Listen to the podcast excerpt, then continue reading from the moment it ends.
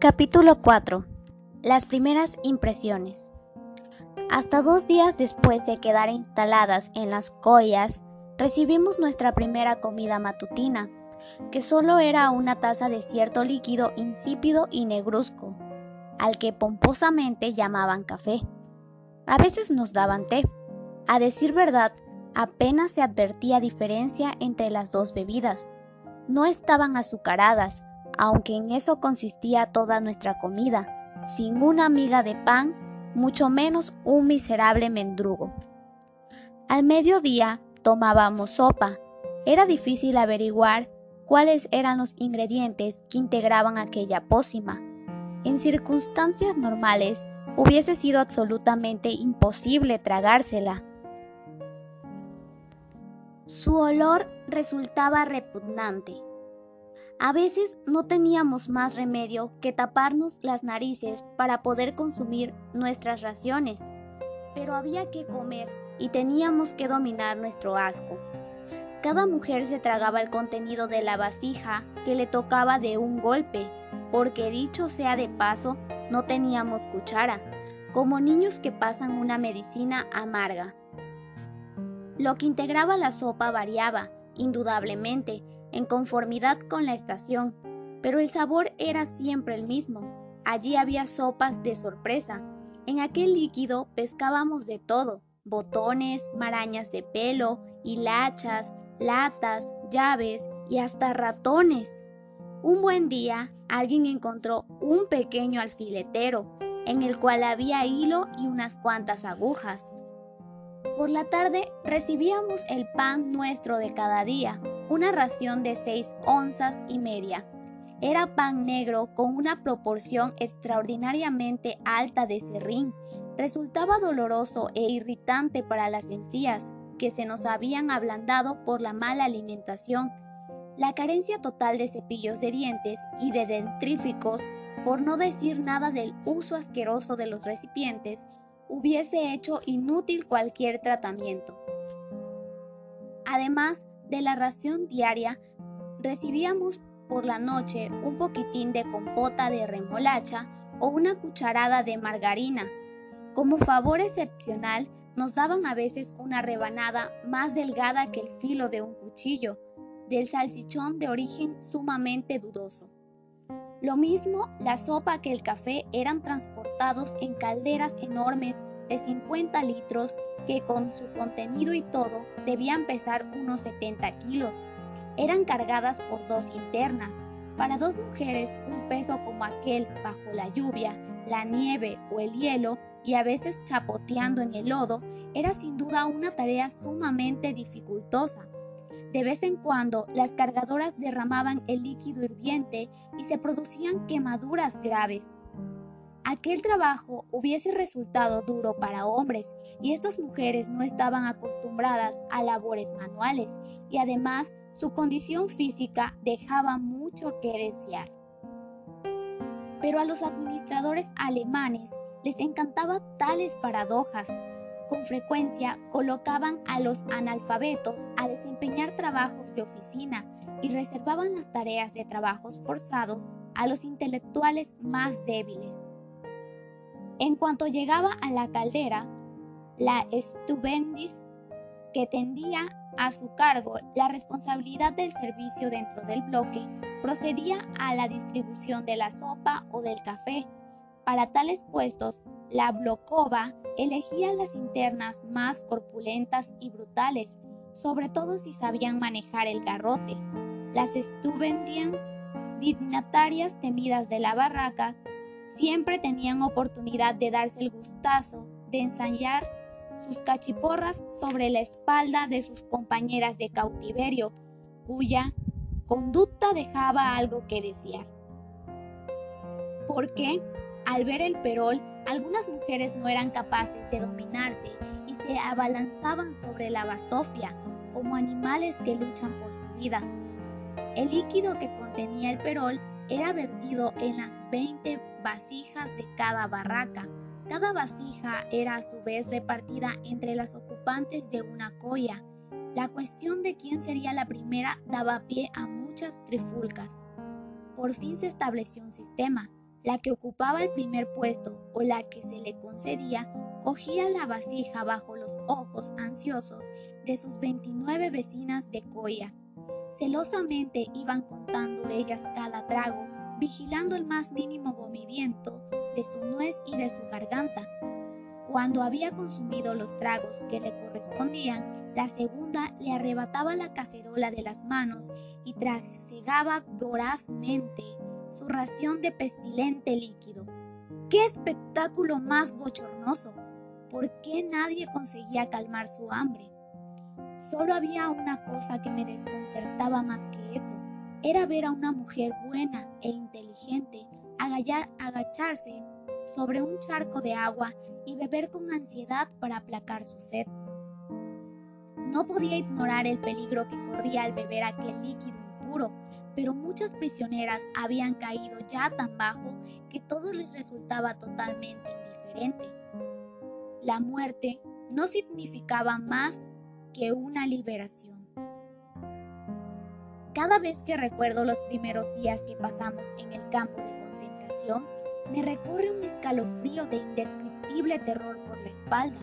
Era un terror que se sentía, aunque no hubiese motivo concreto para ello, y que estaba constantemente estimulado por acontecimientos extraños, cuyo significado yo trataba en vano de descifrar. Por la noche, el resplandor de las llamas de las chimeneas que se elevaban sobre la panadería misteriosa se advertía por los resquicios de las paredes, los gritos de los enfermos o de los heridos, asignados en los camiones dirigidos a un destino desconocido, nos atacaban los nervios y hacían nuestra vida más desgraciada todavía. A veces oíamos tiros de revólver porque los guardianes de la SS utilizaban sus armas a placer. Por encima de aquellos ruidos se escuchaban las órdenes transmitidas a gritos. Nada era capaz de hacernos olvidar nuestro estado de esclavitud. ¿Cómo era posible que existiesen condiciones así en la Europa del siglo XX? Nuestros corazones se escapaban tras los seres queridos de los cuales habíamos sido separadas. Los administradores del campo comprendían nuestras añoranzas. Dos días después de haber llegado, se nos dieron tarjetas postales con el permiso de informar a las personas que habíamos dejado detrás de que estábamos en buen estado de salud, pero se nos obligaba a dar un dato equivocado en lugar de indicar que las tarjetas estaban fechadas en Birkenau, teníamos que fecharlas en Walsey. Aquello me olió mal inmediatamente y renuncié a mi privilegio de escribir. Sin embargo, la mayor parte de mis compañeras aprovecharon la ocasión para comunicarse con el mundo de fuera. Había quienes inclusive recibían contestación cuatro o cinco semanas después. Hasta agosto no caí en la cuenta de que se debía que las autoridades alemanas les interesara aquella correspondencia. Había llegado otro tren a Auschwitz-Birkenau y muchos de los deportados abrigaban la esperanza de que las buenas noticias que habían recibido del campo cuando estaban en su casa fuesen verdaderas, con lo cual se confiaron y no tomaron ciertas precauciones que pudieran haberles evitado la deportación. Otros aseguraban que las tarjetas recibidas por ellos de los internos habían servido a las autoridades alemanas para seguirles la pista. Por tanto, el truco de las tarjetas postales había surtido un triple efecto. Habían engañado a las familias de los prisioneros, que ya de por sí eran muchas veces candidatas a la deportación, había descubierto el paradero de muchas personas que buscaba la Gestapo y gracias a la falsificación geográfica desorientaba a la opinión pública en las regiones de los prisioneros y a los países extranjeros en general. Mientras tanto, las que gozaban de buena salud eran víctimas de toda clase de tribulaciones en las Goyas las maderas habían sido claveteadas por manos torpes y se abrían fácilmente cuando sobre ellas se cargaba un o una presión excesiva. Cuando se caía la tercera hilera, arrastraba consigo a la segunda y aplastaba a unas 60 mujeres. Cada accidente ocasionaba muchas lesiones y fracturas. No podíamos atender a las personas heridas porque no disponíamos de escayola para enyesar los huesos rotos. A veces teníamos 8 y hasta 10 accidentes de ese tipo en una sola noche. Cuando las collas estaban atiborradas hasta el punto de quebrarse, surgían con la frecuencia incidentes entre las internas. Durante el día, la varaunda que reinaba en la barraca nos hacía aborrecernos y detestarnos mutuamente. Hasta los temperamentos más pacíficos sentían a veces arrebatos de ira que las impulsaba a intentar estrangular a sus vecinas. Por la proximidad física. La interna que tenía que trepar hasta la tercera fila de collas molestaba accidentalmente a algún ocupante de la segunda. Se armaba entonces una terrible pelotera. Otra dejaba caer quizá un zapato en que había escondido un mendrugo de pan. A ello sucedía una violenta trifulca, en la cual se deslizaban inclusive acusaciones de robo. Durante la noche, en medio de, de los sollozos y gemidos, las prisioneras no cesaban de gritar constantemente. Quítame el pie de la boca, imbécil, por poco me sacas un ojo. Apártate, me estás ahogando. Déjame salir, se lo suplico, tengo diarrea, es necesario que salga. Pero la estupendiens replicaba, ¿estás loca? ¿A quién se le ocurre salir de la barraca durante la noche? Dispararán contra ti, te matarán a tiros, no se te ocurra ni pensarlo. En una de las primeras noches, la Blokova nos reunió a todas para que presenciáramos la deplorable conducta de una prisionera que padecía diarrea. Había pertenecido antes a lo mejor de la sociedad de la ciudad. Se echó a temblar como un niño a quien pescan haciendo una travesura y se excusó en términos implorantes. Perdóneme, por favor, estoy tremendamente avergonzada pero no pude remediarlo. Las patrullas de la SS llegaban con frecuencia a las barracas a medianoche, aprovechando gustosos cualquier ocasión para castigar a las responsables del alboroto, incluso a las que se habían caído de las collas. Si se trataba de mujeres que no habían podido evitar su caída, los alemanes las obligaban a limpiar con las manos cualquier rastro de sangre que hubiesen dejado. Cuando me enteré de que la jefa de nuestra barraca, una polaca llamada Irka, llevaba ya cuatro años en el campo de concentración, me tranquilicé. Lo malo que tenía esta corpulenta y ruda mujer era que nadie podía faltar a lista. El resto de su autoridad lo había delegado en auxiliares, escogidas por ella misma entre las internas más brutales. Pero menos mal el hecho de que Irka hubiese vivido cuatro años allí indicaba que era posible subsistir en Birkenau. Yo esperaba que no tuviésemos que aguardar años para salir de aquel infierno. Sin embargo, cuando le expresé a Irka mis pensamientos, no me dejó muy esperanzada. Pero, ¿crees que te van a respetar la vida? se burló. Te estás empeñando en meter la cabeza en la arena. Todas las que están aquí serán asesinadas, excepto muy raros casos en los que se dará algunas unos cuantos meses más de vida. ¿Tienes familia? Le describí las circunstancias en que me había llevado a mis padres y a mis hijos conmigo, y le conté cómo nos habían separado cuando llegamos al campo. Se encogió de hombros con aire de indiferencia y me dijo fríamente, bueno, pues puedo asegurarte que ni tu madre ni tu padre ni tus hijos pertenecen ya a este mundo. Fueron liquidados e incinerados el mismo día que llegaron. Yo perdí a mi familia de la misma manera y otro tanto les ha pasado a todas las internas antiguas que hay aquí. Me quedé pretificada al escucharlo. No, no, eso no es posible, murmuré. Aquella tímida protesta sacó de quicio a la jefa del bloque. Puesto que no me crees, dalo con tus propios ojos, me gritó, llevándome casi a arrastras a la puerta con ademán de, de energúmena. ¿Ves esas llamaradas? Es el horno del crematorio, pero te advierto que no lo vas a pasar bien si dejas trascender que lo sabes. Será mejor que lo llames por el nombre que le hemos dado, la panadería. Cada vez que llega un tren nuevo, los hornos no se dan abasto en su trabajo y los muertos tienen que esperar un día o dos para ser quemados. ¿Acaso sea tu misma familia a la que están incinerando en este momento? Cuando vio que yo no era capaz de pronunciar una sola palabra, tan muda había quedado en mi desesperación, una tristeza voluptuosa asomó a su voz.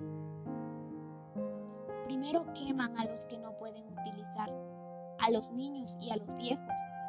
Todos los que mandan colocar al lado izquierdo en la estación son enviados directamente al crematorio.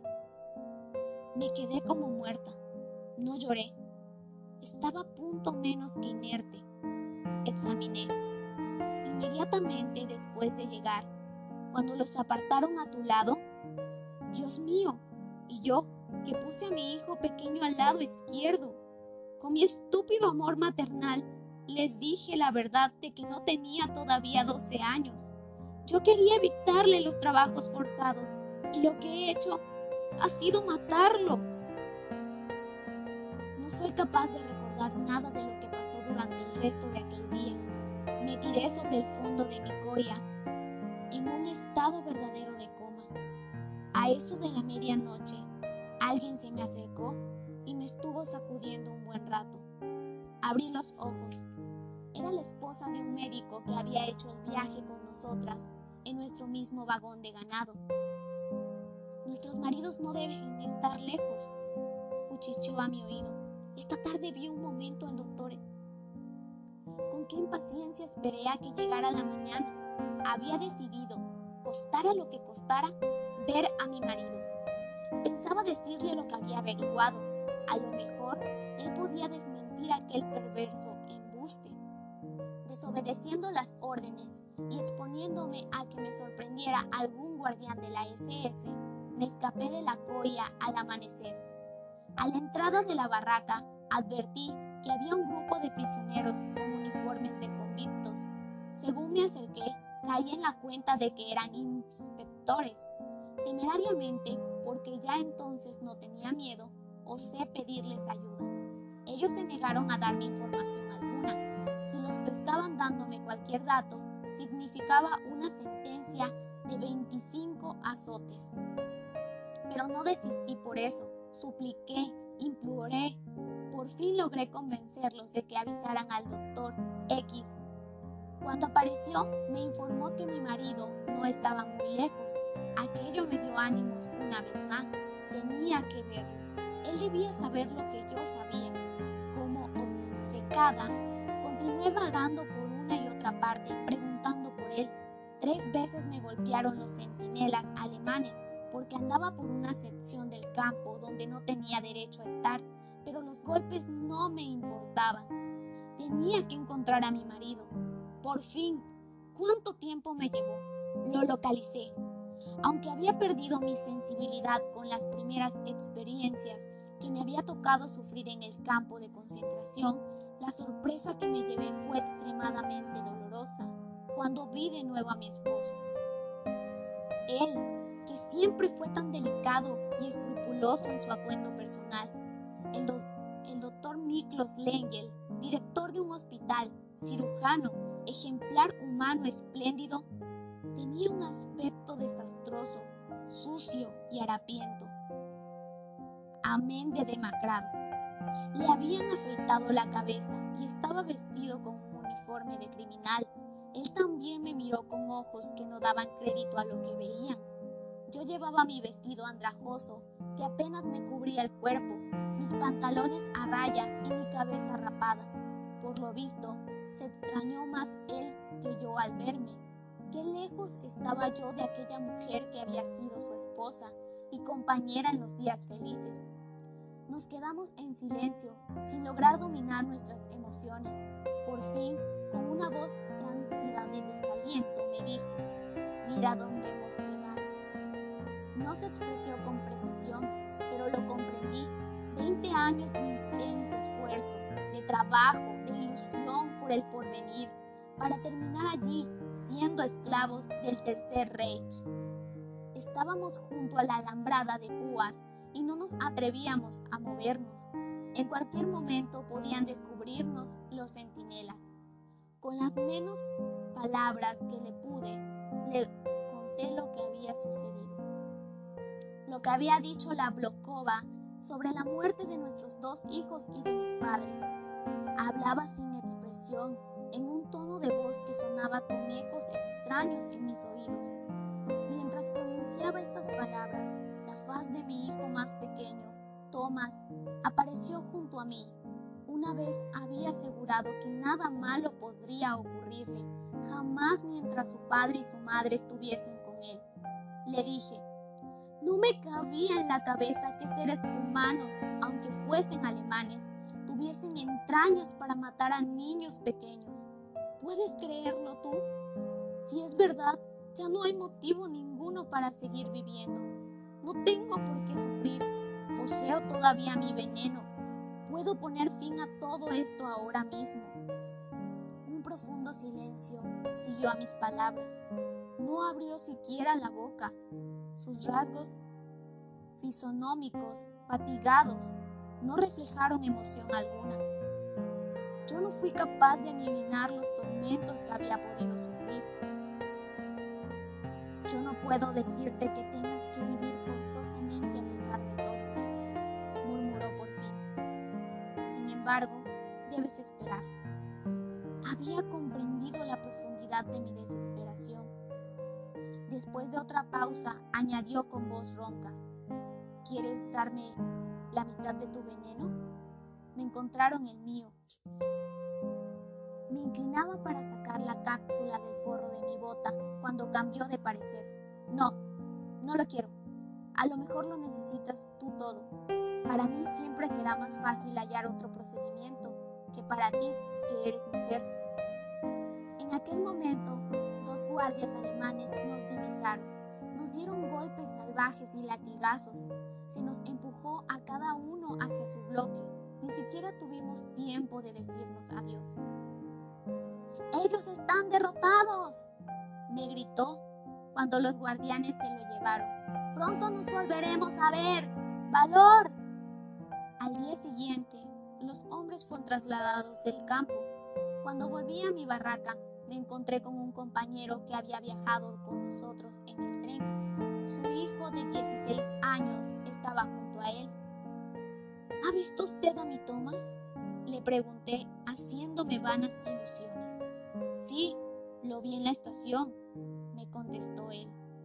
Cuando lo separaron de su abuela, fue mandado con dos niños al otro lado de los andenes, allá. Me señaló con el dedo en la dirección de la panadería. En el bloque 2, añadió el joven, allí hay una oficina en que los internos son registrados y tatuados. Vaya allá inmediatamente. Dígales que su hijo tiene 12 años. ¿Acaso logre que lo vuelvan a admitir en el campo? Partí en el acto hacia el bloque 2. Me preguntó un prisionero alemán. Estaba vestido con un uniforme de condenado y en el pecho llevaba un triángulo verde. El triángulo verde indicaba su origen alemán.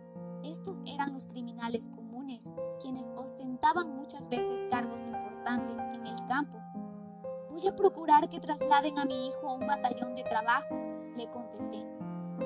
¿Dónde está? No sé, pero ayer se lo llevaron al otro lado de las vías del ferrocarril. Entonces, olvídese de ello, me aconsejó con un gesto de resignación. Pero tengo que dar con él. No exhalé un gemido, pero noté que se me llenaban los ojos de lágrimas. Es inútil, me dijo. No hay nadie quien encuentre a nadie allí. Pero necesito encontrar a mi hijo, repetí obstinadamente.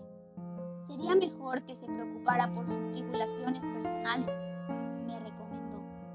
Todavía es usted joven y puede salvar su pellejo.